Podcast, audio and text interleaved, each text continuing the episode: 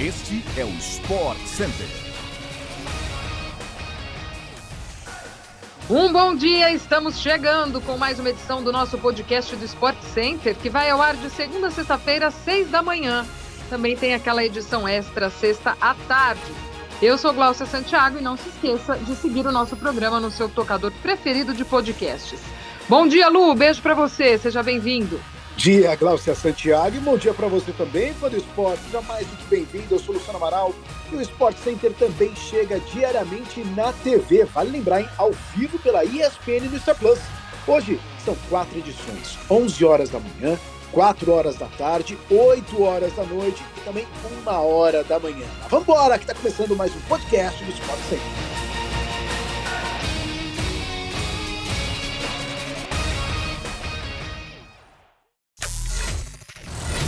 Existe um incômodo dentro da comissão de arbitragem da CBF com a tecnologia do VAR. A discussão não está em cima das empresas que operam a ferramenta do futebol nacional, mas sim em relação ao uso das linhas virtuais de impedimento. O presidente da comissão de arbitragem da CBF, Wilson Seneme, estuda o caso inglês do VAR para possível uso em 2023. A mudança ainda está no estágio de estudo, mas a comissão de arbitragem pretende modificar a solução atual das linhas virtuais. Há um entendimento de que a rapidez do jogo exige um rigor menos milimétrico da linha azul e vermelha que está em vigor na tecnologia do VAR. Na Inglaterra, na Premier League, hoje as linhas de impedimento são mais grossas, fazendo com que a linha do atacante se sobreponha à do defensor, o que permite um antigo conceito de mesma linha, portanto, deixando a posição legal. Antes de levar o caso aos clubes, a CBF também quer consultar a IFAB e a FIFA, os reguladores internacionais das regras da arbitragem e do futebol. A ideia é só levar a um futuro conselho técnico de dirigentes e comissões técnicas depois de autorização superior e ainda de aprovação na presidência da CBF.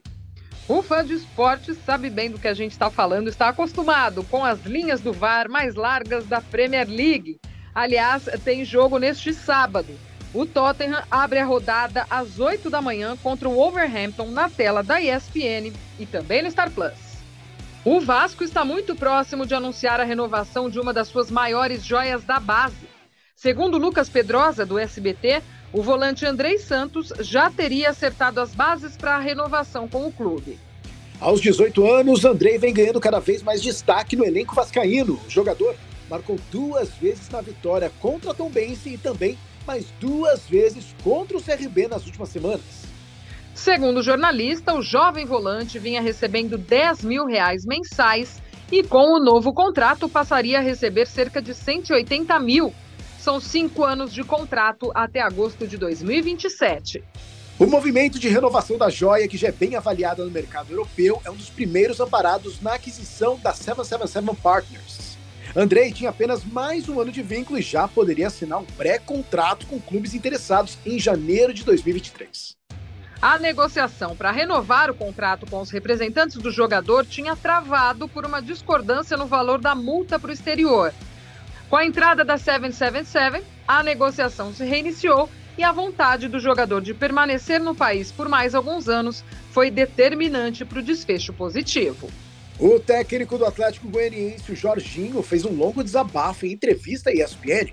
Com palavras direcionadas a Abel Ferreira, treinador do Palmeiras, ele saiu em defesa de Cuca na troca de farpas com o português após a partida que garantiu o Verdão na semifinal da Comebol Libertadores. Na ocasião, Abel Ferreira sugeriu que o treinador do Galo deveria ter feito para ter mais poder ofensivo contra o Palmeiras, que estava jogando com dois jogadores a menos. Para Jorginho, a atitude do comandante palmeirense foi desrespeitosa. Com isso, não poupou críticas ao português. Vale lembrar que Jorginho já teve um atrito com o atual bicampeão da Libertadores, quando criticou a postura do adversário com os árbitros. Segundo Jorginho, o Abel Ferreira não poderia fazer o que fez em termos de opinar sobre a qualidade do time do Atlético Goianiense.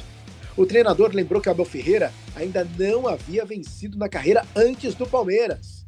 Disse ainda que se um treinador brasileiro fosse ao vestiário escutar música e uma disputa de pênaltis, seria chamado de covarde. Jorginho finalizou o desabafo lembrando que os portugueses que estão fazendo sucesso no Brasil, como Jorge Jesus e Abel Ferreira, não descobriram o esporte no país. não estão inventando um novo esporte. O treinador do Dragão ainda desafiou Abel Ferreira, dizendo que gostaria de vê-lo conquistando tudo o que conquistou por um time com menos recurso financeiro como o Atlético Goianiense. A entrevista completa com o Jorginho, fã de esportes, pode ler no espn.com.br e acompanhar toda a repercussão das falas do treinador na programação da ESPN pelo Star Plus. Beatriz Haddad Maia fez história no Canadá na última semana. Após superar um caso de doping e vivendo seu auge, a tenista se tornou a primeira brasileira a figurar no top 20 mundial com o melhor resultado de sua carreira, o vice-campeonato do WTA 1000 de Toronto. O fã do esporte acompanhou toda a trajetória do torneio na tela da ESPN pelo Star Plus. A Bia avançou derrubando grandes jogadoras no caminho. No mata-mata, Bia eliminou Leila Fernandes, canadense 13ª melhor do mundo. Nas oitavas de final, bateu a melhor jogadora do mundo, a Iga Swiatek, que por si só já havia se tornado um feito histórico. E a brasileira seguiu construindo sua marca ao superar Bencic e Pliskova. Na grande final, Simona Halep foi mais constante do que Bia e acabou levando o troféu em Toronto.